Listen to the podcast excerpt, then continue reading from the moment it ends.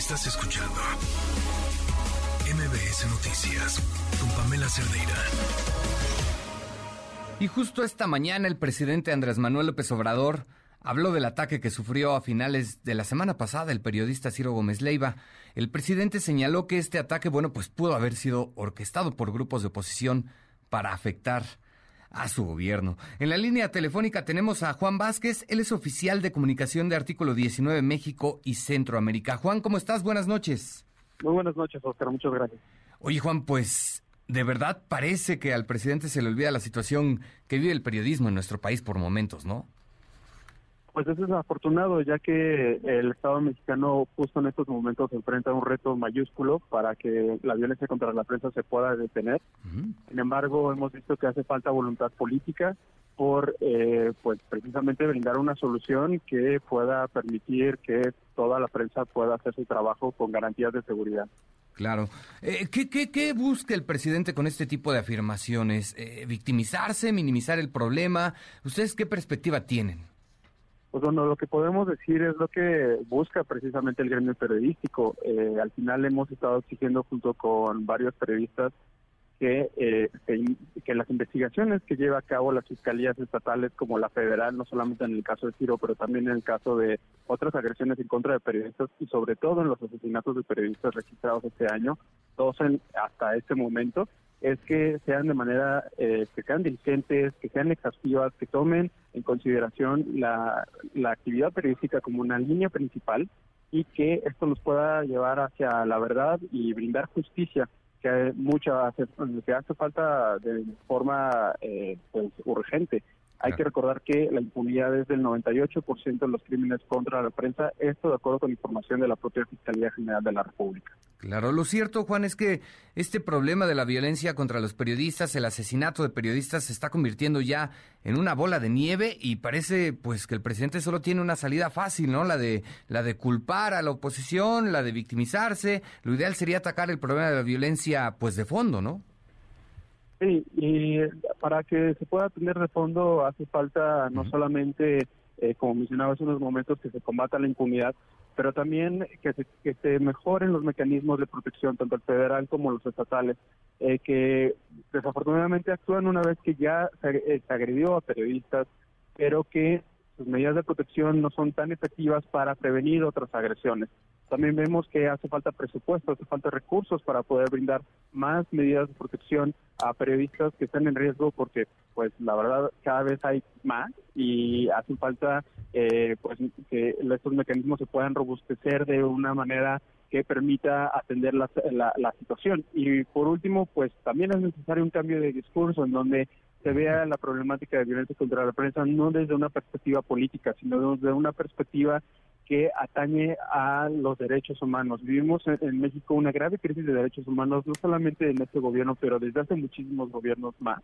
Y el, el problema contra la, de la violencia contra la prensa, pues ya tiene muchísimos. En el artículo 19 eh, hemos, eh, iniciamos la documentación de agresiones desde el año 2009 y podemos dar cuenta de cómo año con año se ha deteriorado paulatinamente la libertad de expresión, a tal grado de que en este momento estamos eh, registrando una agresión cada 14 horas.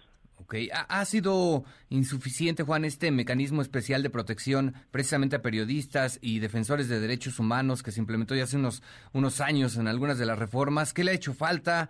¿Qué, qué, necesita el país para cambiar la situación?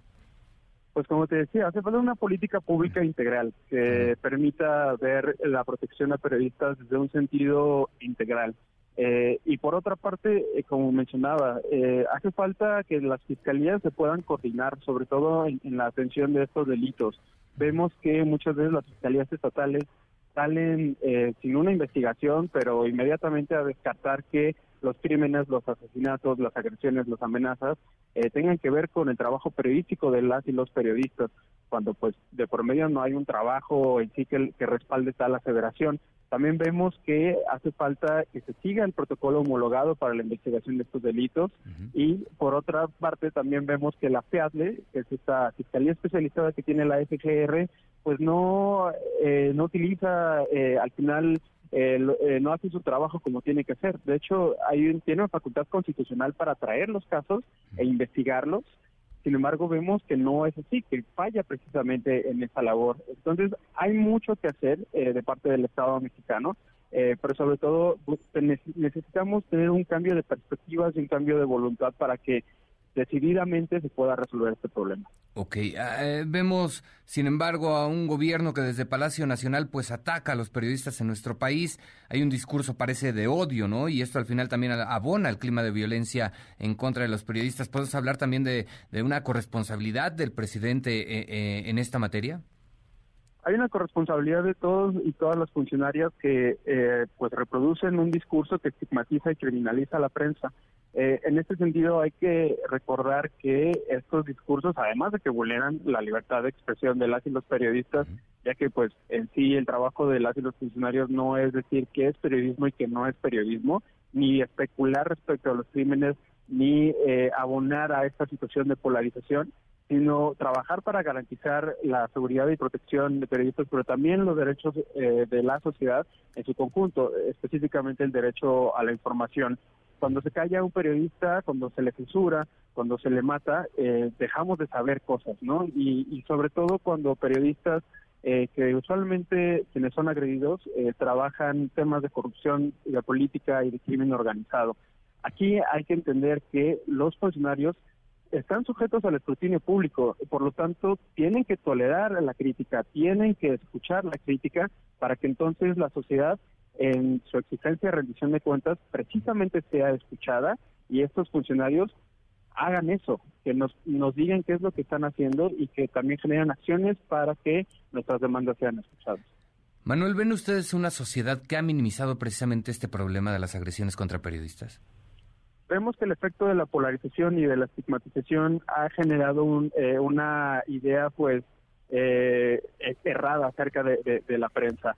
Eh, estas generalizaciones que han hecho el presidente y también otros eh, gobernadores, gobernadoras y diferentes eh, autoridades locales ha permitido que, la gente olvide la función social que tiene el periodismo. Es la información que, que, conocemos del día a día la que nos permite tomar decisiones que podrían ser pues poco relevantes, ¿no? Como incluso este, respecto al tráfico, por ejemplo, pero otras todavía más importantes como la, eh, como la, como las electorales, ¿no? En el sentido del ejercicio de la democracia. Es esta información al final que, que la trabajan las y los periodistas que que, son quien, son ellos y ellas quienes nos la brindan y que por lo tanto pues necesitamos el trabajo periodístico para funcionar como sociedad.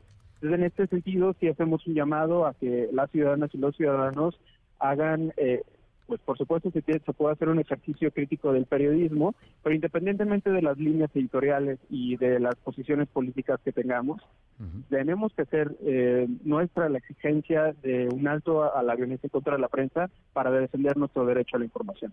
Perfecto. Perfecto. Juan Vázquez, oficial de comunicación de Artículo 19, México y Centroamérica, te agradezco mucho tu tiempo. Muchas gracias. Estás escuchando MBS Noticias con Pamela Cerdeira.